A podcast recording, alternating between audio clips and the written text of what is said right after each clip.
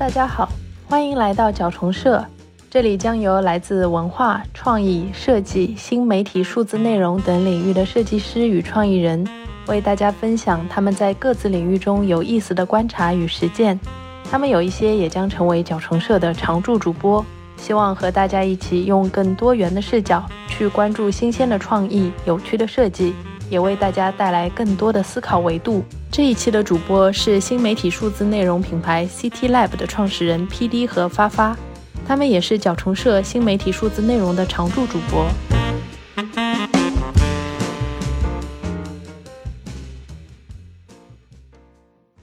Hello，大家好，欢迎回来角虫社，我是主播晨晨。那今天跟我一起在这边的呢，是我们 CT Lab 的两位创始人 PD 和发发，给大家打一个招呼吧。大家好，我是主播 PD。Hello，大家好，我是发发。那今天呢，我们一起想聊一下关于数字艺术的商业化运用哈，因为呃，其实 P D 跟发发在这一方面也有很多落地项目的经验。那为什么会想要聊这个主题呢？主要是因为我们三个前一阵子去成都旅游的时候呢，去看了那个韩国非常有名的数字艺术的创意团队 District 在成都落地了一个很大的新的展厅，叫永恒的自然。然后我们去看的时候呢，其实对于这个个展，不管是它的内容呈现，还是它的这整个落地，还是觉得蛮惊艳的。就是它那个完成度，我们觉得蛮高的。那所以说呢，就想请我们的两位专业人士 PD 跟发发，从他们专业的角度看一下，像现在这样的这个数字化的艺术展厅，像永恒的自然这样的展厅，它的从内容构建到它的这个落地，呃，两位去看了这个展之后，有什么样的想法？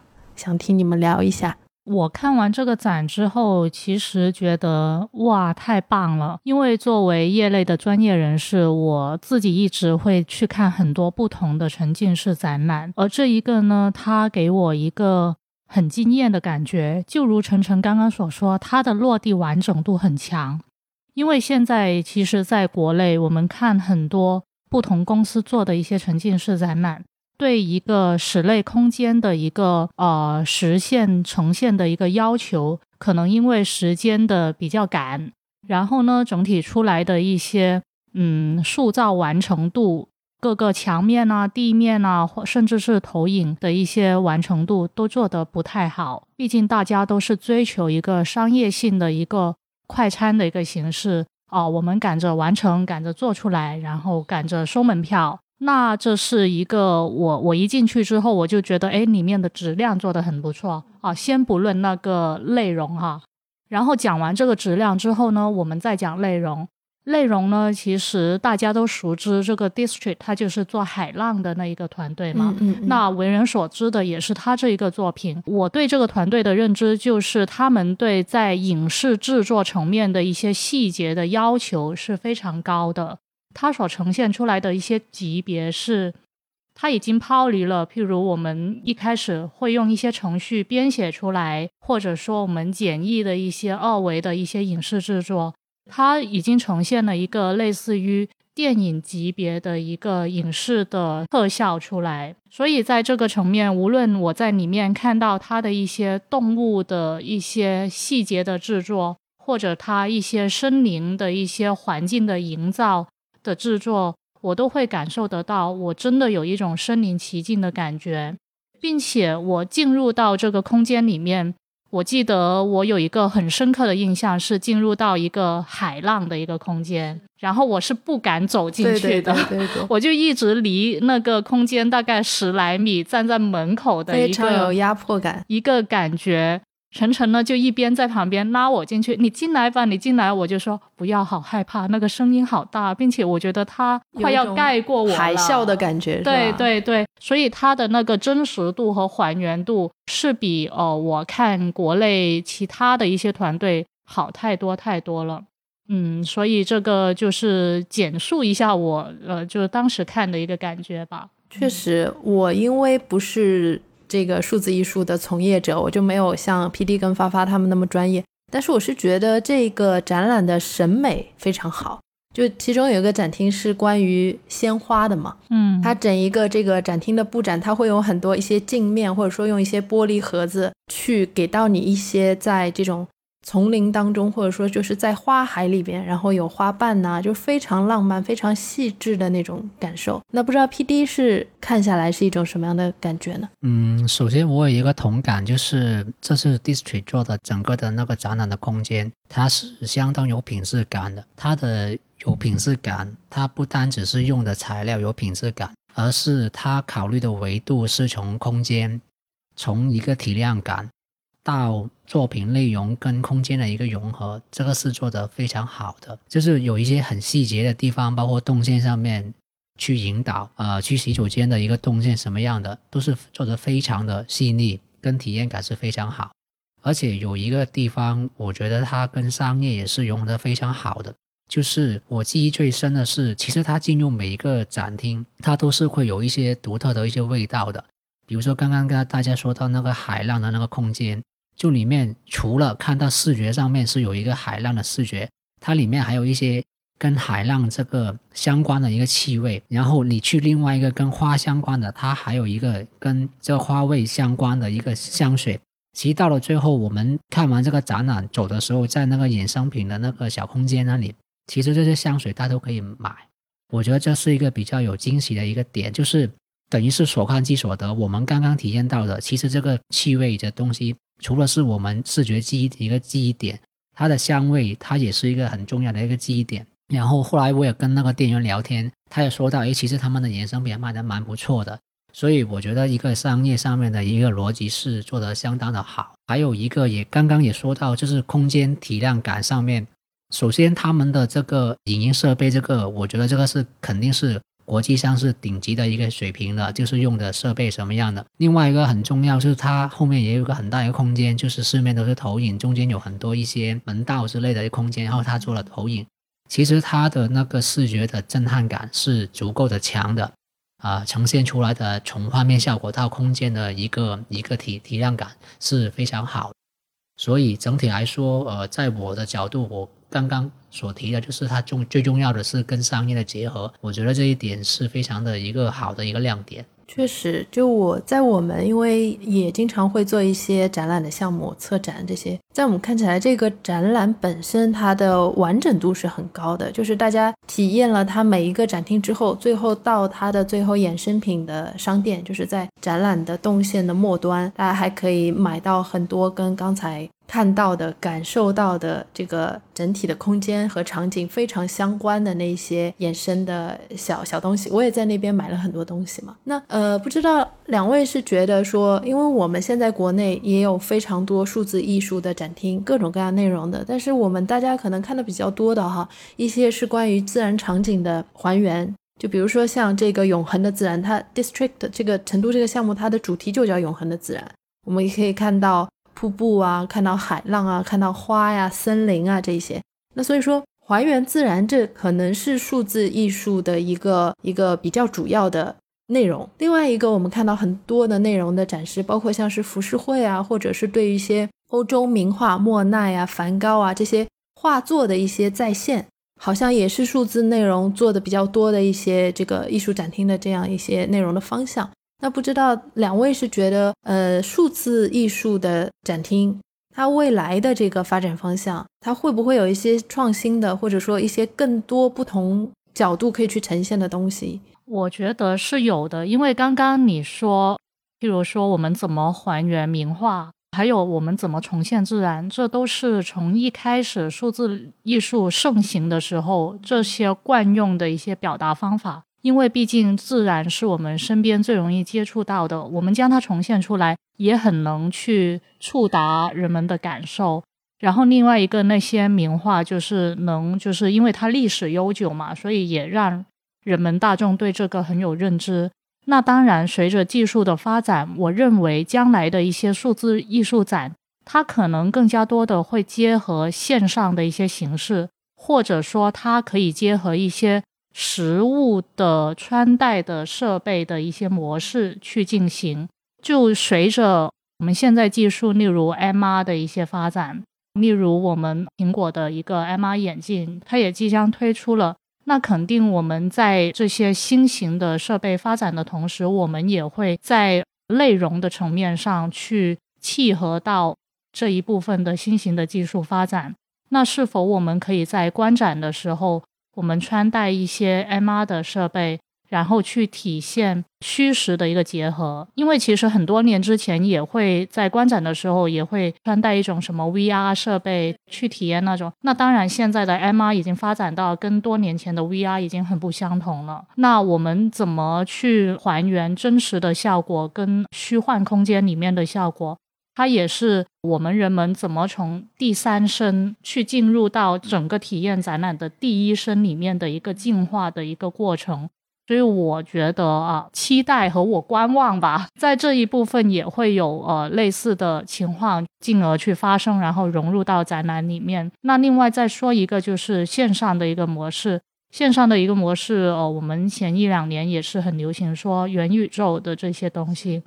那元宇宙它其实也没有很。完整的能将它发展起来，但确实，我们随着现在我们无论是呃一些推流层次的一些技术的递进啊，还有说我们在线上所产生人们各种不同的虚拟 ID、虚拟替身，这种其实也是很乐于给人们去营造、塑造一种呃线上的感觉。那如果我们要融入到一个很大的线上沉浸式空间，也不是说我们。个人的肉身能进去观看，就现在我们看 District 啊，Team Lab 就是我们的肉身进去嘛。那我们肉身进去的同时，是否也可以我们的线上的替身也可以在这里面去发生一些什么东西，也是一个非常有趣的一个相互结合的一个呈现。是，那发发刚才说的这些让我产生了很多遐想哈。嗯，我本来提这个问题呢，是觉得以我们普通的一个观展的游客的角度看起来哈。现在的数字艺术更多呈现给大家的是一种奇观，嗯，就是可以把一些自然界离我们日常城市生活很远的一些自然景观，以一种非常逼真、非常细腻的方式直接带到大家的眼前。然后包括像是名画，它的这种艺术转化的价值可能在于说，我没有办法去到卢浮宫看蒙娜丽莎，但是我可以在离我很近的城市的展厅，用一种非常沉浸式互动的方式看到。这一幅名画，甚至它可以动起来，跟我有一些交互。但是刚才发发说的这些，让我想象到更多的是未来这种奇观化的应用可能会越来越亲民，或者说越来越日常化。对，没错。包括像 Apple Vision，如果说未来发布之后，它可能会让这一种数字艺术真正的走入到我们日常的生活当中。是的，而且跟人的交互，它将会是越来越多。就好像我们现在去看 District 那样，我们更多的是我们看，我们观看。而当我们融入了这些呃设备之后，我们可以自己完全带入，并且我们带入了进去之后，有可能我们也可以成为这个作品的一部分，并且我们可以参与创作这一个数字艺术作品，从而反观去呈现给大众或者呈现给自己看。嗯，那 P D 怎么想？嗯，我会从两个维度去想。其实刚说到的，我的一个分类就是一个是从内容层面的，一个是从硬件技术层面的。那具体是怎么样呢？就是刚刚说到了，比如说 District，它是以自然的题材；Team Lab 的，它是一个文化的一个题材。那其实像目前呃，包括我们国内，其实很多人也在做这种沉浸式的。其实这个技术已经是比较成熟了。那大家不断在创新的是在内容上面，就是说可以结合什么样的内容进去去讲这故事。有人可能是拿的是敦煌的文化，呃，岭南的文化，像三星堆的文化之类的融合进去，让这个技术变得是一个有亮点的地方。其实。里面的技术还是同样的东西，可是换了一个内容，讲出来的味道就不一样了。那这个是如果在现在这个内容的技术全面，大当然这个是基于现在目前的过往这几年的一个技术的一个积累。那我也会想，比如说最近 A I G C 的一个盛行，还有大模型数据之类的，其实很多的内容其实它会慢慢的作为一个转变。什么意思？呃，其实大家看像呃 Team Lab District，其实里面的很多的内容都是已经是预制好的。就是已经设置好某些模式，让它大家去出发去影响。其实我我的一个构想就是说，很多时候这个展览就像一个电影一样，大家进去就是看一个剧场。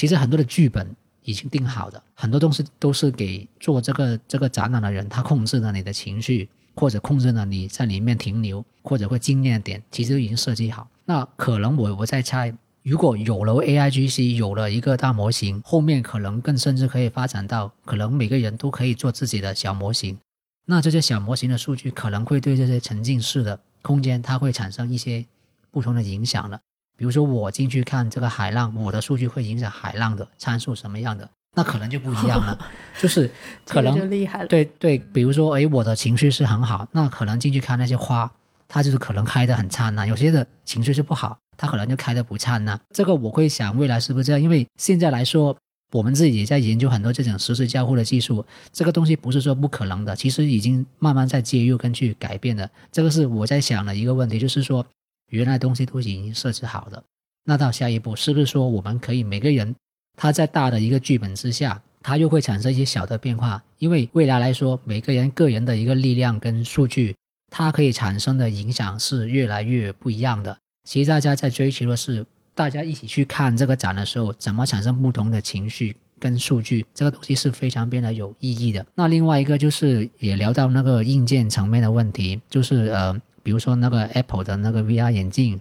其实慢慢这个东西也会普及，因为。很多时候，大家呃回顾之前的一些发展，无非是一个硬件的突破或者大量的普及，降低了我们在开发或者在尝试这个成本。其实很多人就会融入这个呃这个圈里面去尝试去做很多的一些硬件的一些研发。那这样子肯定会诞生有一个好的平台，亲民的一个平台，我们又可以有一些创作的一个内容了。所以这个东西是一个交替发展的过程，它有时候可能是硬件。启发了做内容的内容的创作者，有有些时候可能是硬件已经达到一个水平了，像投影机，目前来说它已经是已经到一个瓶颈期，它可能更厉害的是更清晰，还原度更好，但是它再怎么发展，它是有瓶颈，那可能就变成 LED，LED 用在户外，可能有不同的形状什么之类的，就产生很多的一些变化。那当然，其实观众其实他不会留意这个，只是说。在这个行业里面参与的人会知道，哎，软件跟硬件之间，他们就彼此会影响。这个听上去就好像现在的游戏一样，就是现在电子游戏不是越来越强调说叫开放世界，可能玩家的一些动作或者玩家的选择，它是直接影响你能。体验游戏当中的哪一些剧情？那它可能还没有到像刚才 P D 说的，是可以随着玩家的一些情绪啊，或者说一些选择去实时生成啊。我不知道它现在是不是已经有了这种实时生成的这种技术。但是如果说真的有这样一天的话，那整一个感觉行业展览展示这个行业都是会被颠覆的感感觉。嗯，对的。我也可以做一个预告。好，其实我们呃即将会在今年十二月份的时候，在香港的北角的游街，我们落地一个艺术装置，它是跟我们的情绪相关的。到时候呢，我们会识别呃人的一个脸部的一个表情。然后呢，每一个人走过，其实呢，你的脸部表情都会通过你的五官的一个位置啊，或者一些形态不一样，那我们就会现场的去识别到，而识别到每一个人不一样的表情呢，它就会在我们的装置里面通过一种色彩，还有一些脑电波的一种形式和脑机接口的一种形式去呈现出来，而每个人他的喜怒哀乐都会。影响到这些线条的长短啊、大小啊、它的面数啊、哦弧度啊等等这样哦，所以我们已经逐渐的在去融入这种 A I G C 的技术，然后再结合人的情绪去做一些作品出来。那还是非常期待。我这里也补充一下，就是这是呃游街的这个项目，它今年是第二届，其实第一届是政府那边去跟 District 达成了一个协作，就是合作，就是说会放一个屏幕，就是那个屏幕就是 District 在韩国做的那一个。弧形裸裸眼三 D 那个屏幕，它就是把那个屏幕放在了游街这个地方，所以到时候我们的整个的形式就是会，我们所有的那些刚刚说的情绪识别什么样的内容，它是会作为一个裸眼三 D 实时交互的这样的一个形式做出来。因为现在更多的做裸眼三 D，它只是一个视频，它是是不变的东西，就是可能你每天看十遍二十遍，它都是一样的。它没有交互吗？对，那我们现在做的一个突破就是这个裸眼三 D 屏是可以交互的，是它。每一秒的数据，每天的数据，它都是经过我们后面的程序开发，去让它去产生变化的。所以这个事情就是我刚刚说的，我们现在在硬件可能它已经是达到一个瓶颈，那我们如何在内容上面去做一个突破？这是我们已经在做的一个事情，大家可以期待啊，非常期待。是具体时间？呃，是在十二月二十几号，应该会在呃圣诞左右去推出啊。有机会一定要去看一下。我们还是跟 District 很有渊源的。是啊，是啊。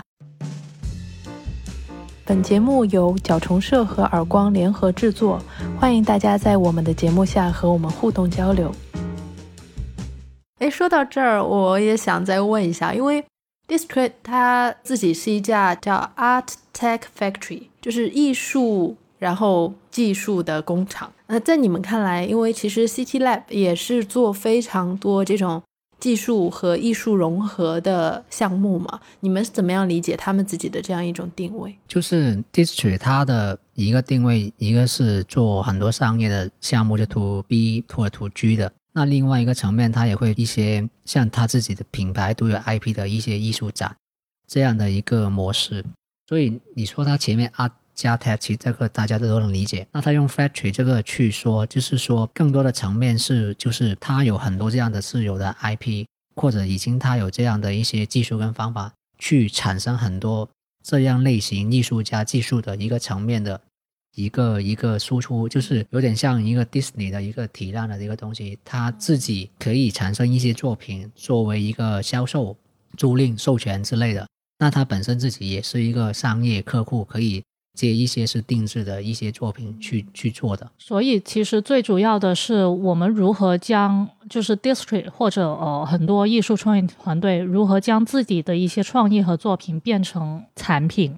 这个对于无论是在创作层面，还是我们在商业运营层面，也是非常重要的一条道路。确实，就是它整体的整一个商业模式感觉非常清晰，而且未来的发展的路径也是非常有想象力的这么一种状态。那刚才也提到说，我们现在的数字艺术，它不管是呈现还是未来的这种技术上，都有很多可能性嘛。那我们也知道，现在就是拉斯维加斯，不知道大家你们肯定有关注，因为你们是业内人士。他们做了一个非常大的那个球形的剧场，然后这整一个剧场的外立面是被 LED 包裹起来的，叫它整一个叫 M MSG Sphere 这么一个项目，非常的壮观。可能刚刚进城很远的地方就可以看到这样一个不停在。展示或者说在变化各种内容的，你可以看到一个真正的月球在你的城市中，它已经成为一种城市地标式的奇观式的这么一个建筑。你们怎么样看这样一个项目呢？就是我觉得现在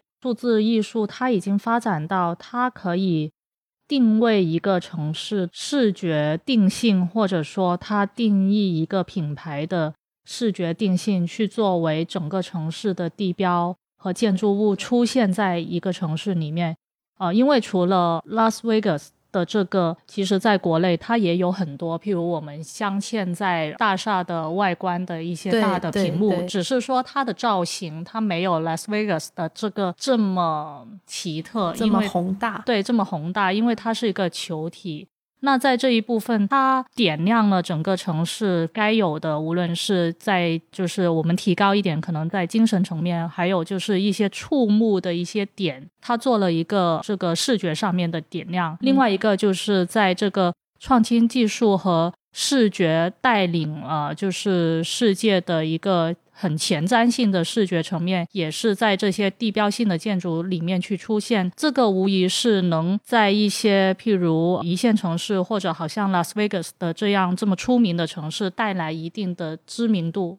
不是一定了，是非常大的一些知名度，在世界去进行一个很大的一个反响。所以我认为数字技术它已经在世界的层面上，它能影响到。无论是我们对建筑外观，还是我们对城市定位，还是对商业定性上面，它也有很大的一个影响的一个作用。嗯，另外一个，我从行业或者产业的一个角度去想吧，就是大家可以想一下，十年前的建建筑跟今天的一个建筑，就是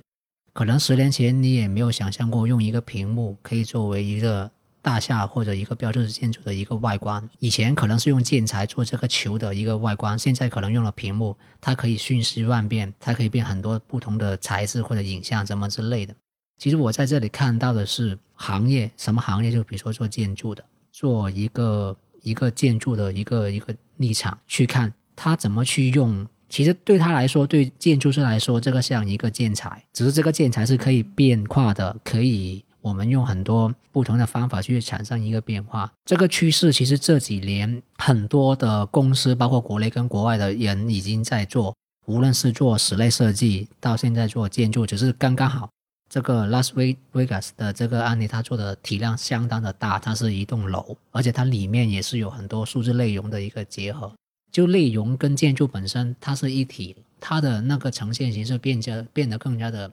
立体，更加的特别，更加的有一个震撼力。所以我我看到的是，其实可能未来的建筑师可能他们的懂的东西要比之前的更多，他知道他多了一个可以展示他们这个建筑本身想讲的这个东西，可能有很多交互，可能有很多一些数据化的东西的一个呈现来来表达。所以我看到的是一个行业的转变，可能未来的建筑师，他可能不单单懂的是材料、空间，他可能懂的是人的交互。因为很多时候，其实建筑师、室内建筑师在做的处理的一个关系，就是人跟空间的关系。那现在如果他多了一个工具，那对他来说，他可以做的事情会更多，会更广。所以我看到的是这样的一个行业在发展，可能未来。真的可能每个建筑里面都有很多这样的一些一些多媒体的一些设备去贯穿插在那个实体的空间里面，它的呈现会变得更加的立体，更加的特别。对，因为我们这一期其实主题是想聊数字艺术的一些商业化的应用嘛。那聊到这边，我确实也是已经打破了之前我在准备这个题目的时候想着是，哎，数字艺术它可能很多，大家已经看到它应用在一些商场啊。或者说应用在一些建筑的外屏，就比如说我们大家不知道知不知道，成都太古里有也有这种裸眼 3D 屏，但是这个 Las Vegas 的这个大型的球体的剧场，确实也让我想到，是不是 District 好像在也是在 Las Vegas 还是在美国哪里也打造了一个数字艺术的酒店，就是那个酒店它是从这个 lobby 开始。一直到它，不管是电梯厅还是说它的餐厅，都有很多可以跟这些住客、跟这些过来吃饭的人有交互的那些场景。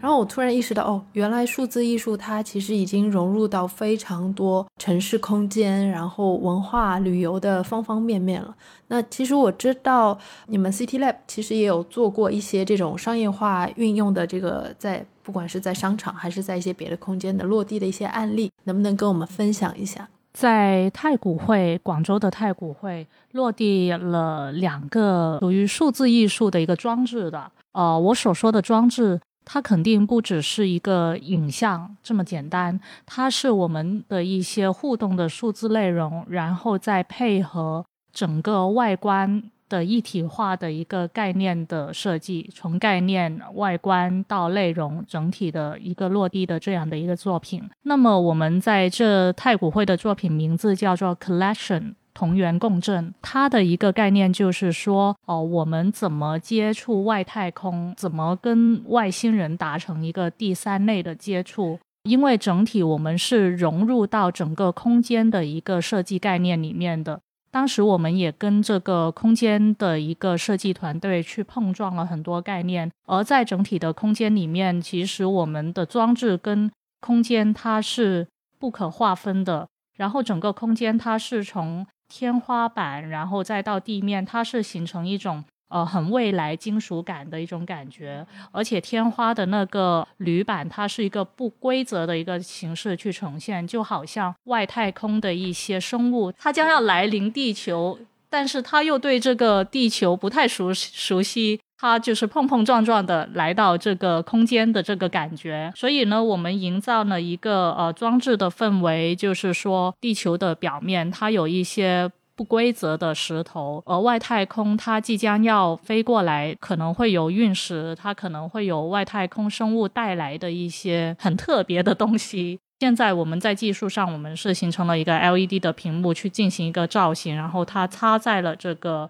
石头的表面，而这个装置里面它的影像是会跟人去进行互动变化，它好像一个硅基的一个金属体。而这个金属体，它里面有一些硅基色调的一些变换，它时而就会合拢，时而就会张开，并且里面有一些硅基的植物去形成。当人走过的时候呢，这些硅基的植物就会开花啊，然后就会长大这样子。那就好像人跟这种外太空的生命去进行一个无形的、无言的一种交流，是这样的一个感觉。那看看 P D 在这个层面上有没有对其他的内容有补充？就是这个案例也是一个跟空间结合的很有意思的案例。就是其实现场的这个楼高它是很低，因为它是一个负二层的一个空间，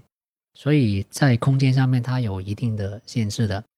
那当然，这个限制也是对我们来说，可能是一个很好的一个呃，让我们想到更多的地方，打破原来的那个约束，比如说层板什么样的，不要那么常规，可能成为我们刚开始去想怎么去做这个项目的一个亮点。那当然，除了那个空间上面的限制，我们还有一个亮点的结合，就是我们用了一些裸眼 3D 的屏幕。当然，我们的用法跟 District 刚刚说的是另外一个做法，毕竟是一个室内的空间。但是在这个有限空间里面，我们要把我们的想象力转化成一些立体的一些屏幕跟内容的一个结合，所以这个一个亮点是非常巧妙的，结合了空间到内容的一个转化，所以它整个看上去，它是一个造型是一个奇葩。或者怪异的一个形状，但是这个点在商场来说，其实它已经是非常好的一个对人的一个视觉的一个记忆。因为大家也明白，去太古汇的人，他的需求是，他可能不停留在是物质的，可能是精神层面，他们可能看很多东西，需要有一些体验的东西，就优雅的东西也看很多了。有什么东西可以让他们产生一个意外或者一个记忆点，在这个这么好优雅的一个商场里面呢？所以这个我们也是从人群到这个空间的一个落地的一个一个想法。那当然，这个项目落地呃是也是一个比较漫长的一个时间，毕竟我们跟很多很专业的团队去合作，里面对很多安全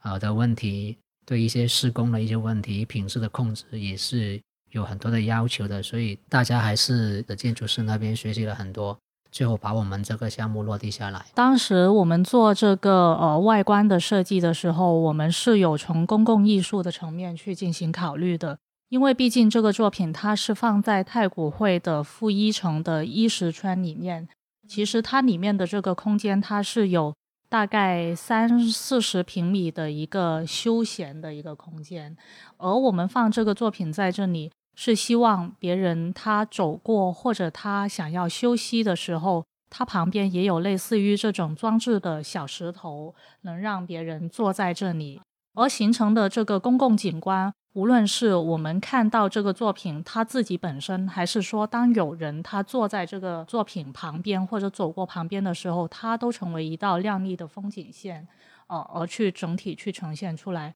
所以说，呃，很多人问我，哎，其实你这个。屏幕放在这里，它有什么作用啊？可以很直接的说，它不产生一些马上促成销售的一些作用，但是它对于提升整个品牌的一个感知度还有质感部分，人们在感应这些艺术层面的一些精神的部分，都有一定的一个提升。那其实我也留意到啊，现在在大型的商场里、商业里、公共空间里。去运用数字艺术这种媒介来表达内容的这个方式是越来越多了。那不知道有没有记忆里边让你们感觉做的比较惊艳的，或者说比较有印象的相关的项目呢？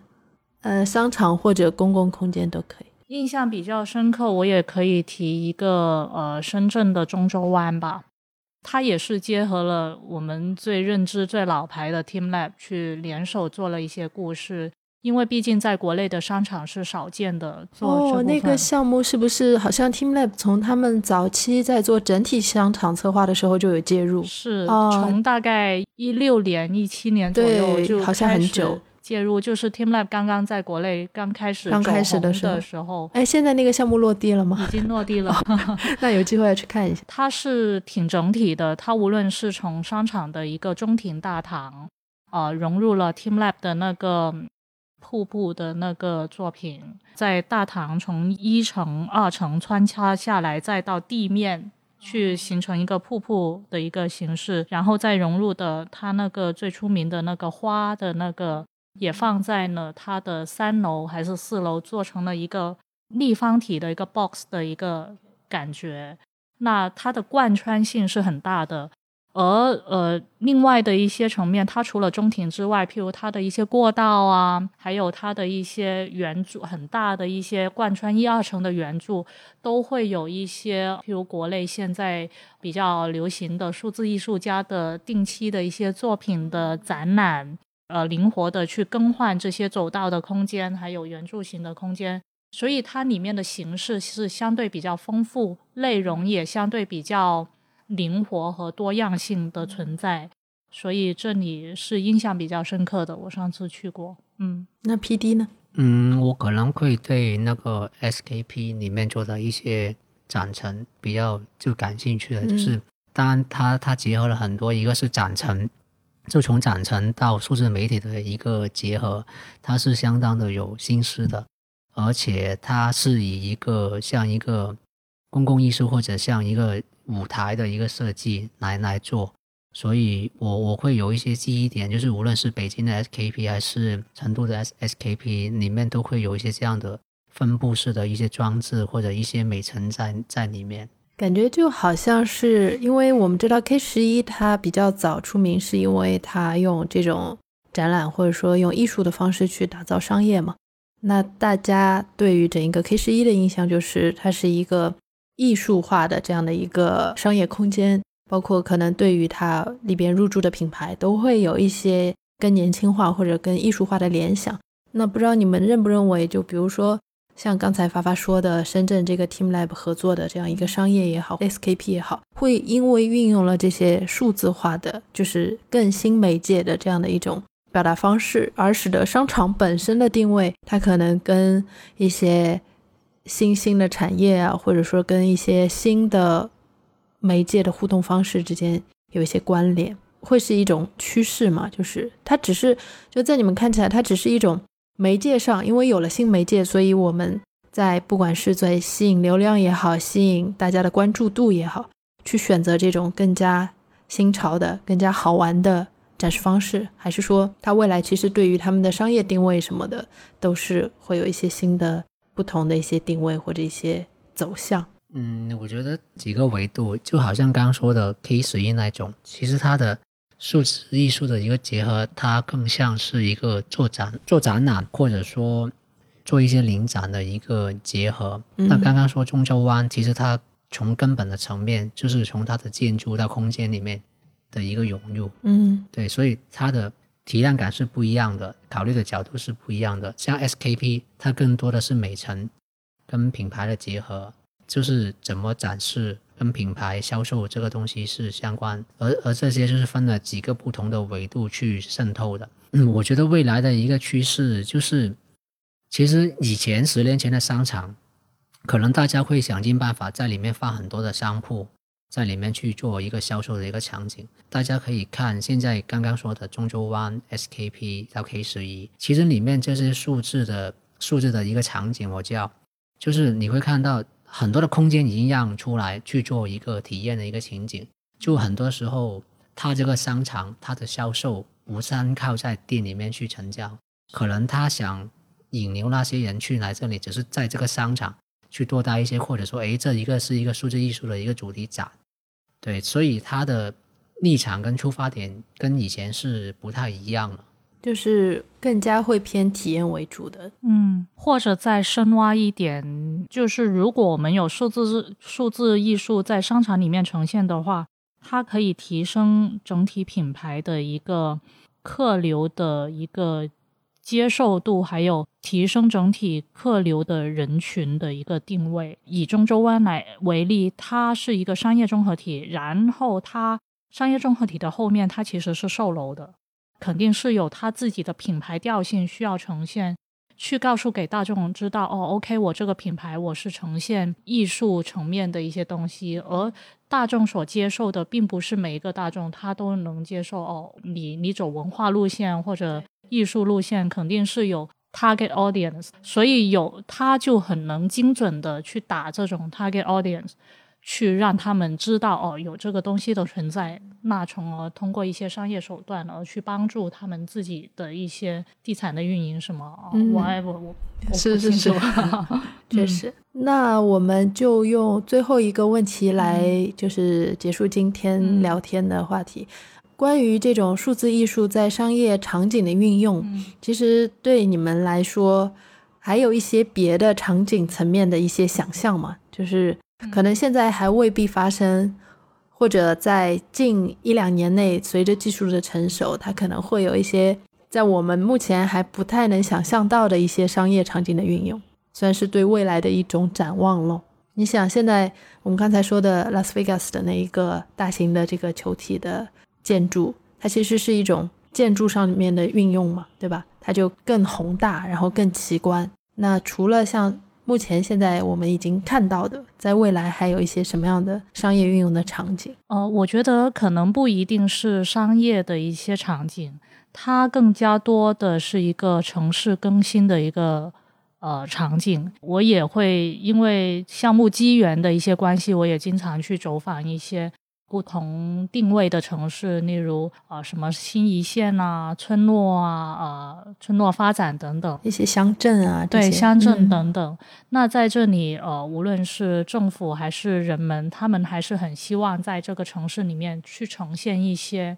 对于这个城市。最有效的一种表达吧，可以说，而这种有效，它肯定不是最基础的层面，它是有一定的美感的追求和能给人记忆印象深刻的。而我最近走访的一些城镇，我会看到很美的一些自然环境等等。那可能我们以前的一些做法，就是我们做一个雕塑在里面，我们做一些什么样公共艺术与环境结合的东西在里面。现在有了数字艺术，它完完全全可以结合进去我们的这些雕塑里面啊，无论是它的造型，还有就是对于这些雕塑它呈现的一些整体的，譬如说像的效果或者发光的效果等等，它不是割裂的。就以前的人们的认知就是哦，OK，数字艺术你就是做影片的，我就给你一个平面的呃一个 LED 去播一些东西。哦，你做雕塑，你就直接去做一个什么铜的一个雕塑，就放在那里。现在完完全全是可以将它结合起来。我们可以通过一些高端的灯带啊，高端的不同形状的 LED 的屏幕啊，可以放置户外的一些形式。然后在这些设备里面，我们再玩我们的新潮的影像在里面，再结合整体的一个造型外观，去整体的落地一样。很综合性的一样作品出来。其实，其实发发刚才说的，就直接让我想到里昂的灯光节。嗯，就好像可能以前我们想的是点亮城市嘛。嗯，那未来随着数字艺术的运用，这种城市级别的一些，不管是 festival 也好，或者说是这种城市级别的大型的活动也好，虽然我们现大家现在比较熟悉的一些场景是灯光秀啊，到了晚上可能很多。城市 CBD 高楼上就会有各种各样的灯光的动态的展示，包括说有一些无人机组成的场景。那未来数字艺术深入到我们生活也好、商业也好、城市也好的方方面面，那它可能会给我们带来的这种日常在城市生活当中，或者说在某一些节庆、在某一些大型活动当中，它整体对于数字艺术运用的更深入的一种对城市的。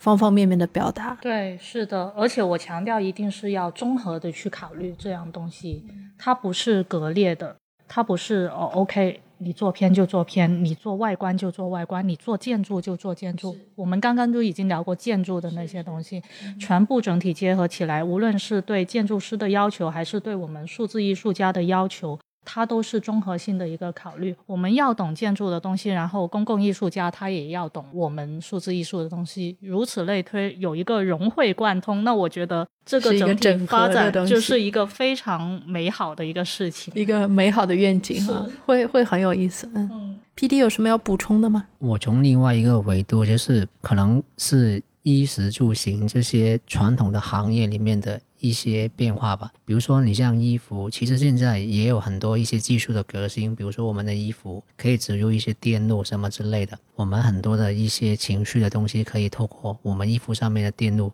上面做很多的一些连接跟创新，包括还有脑机接口的一个接入。我觉得未来这些东西是会推着去进行的。实的话，就是很多数字艺术可能结合一个投影在实物什么，可能这个已经做了很多很多一些案例了。那住跟行这两块可能是一个很大的一个发展的空间。就是住跟行，其实这两个是结合的。我会想到现在在国内很多在做的一些文旅，怎么在一些旧的一些建筑或者一些景区或者有一些文化沉淀的地方，如何透过一些数字艺术，可能是造景，去产生一些连接。因为其实你的内容是不会变，几千年来积累下来就是那个文化。其实像以前传统，我们为什么对这个东西不感兴趣？是它的形式过于老，它可能就是一个静态的一个陈陈设，可能就放了一个古物在那里。其实现在的年轻人对这个东西不感兴趣，因为大家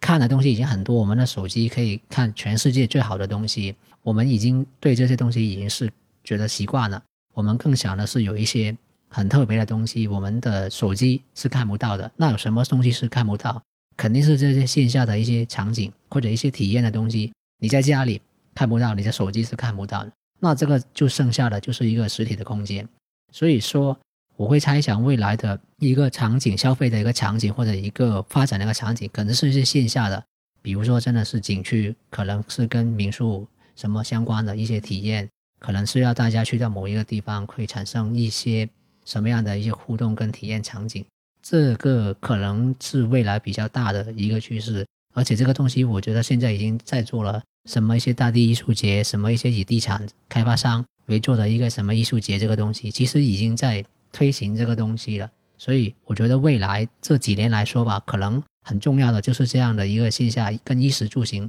相关的一个行业的一个转变。好，那我觉得今天还是聊了很多，让大家对数字艺术的，不管是现在还是未来，都激发了一些想象空间的一些话题哈。那谢谢两位今天回来角虫社。那我们下一次可能会聊一些刚才 P D 提到的一些 A I 怎么样去做更多创意内容方面的这样的内容。那就谢谢今天二位的到来。那我们就。跟大家 say 拜拜吧。好，谢谢大家。好，拜拜，下期见。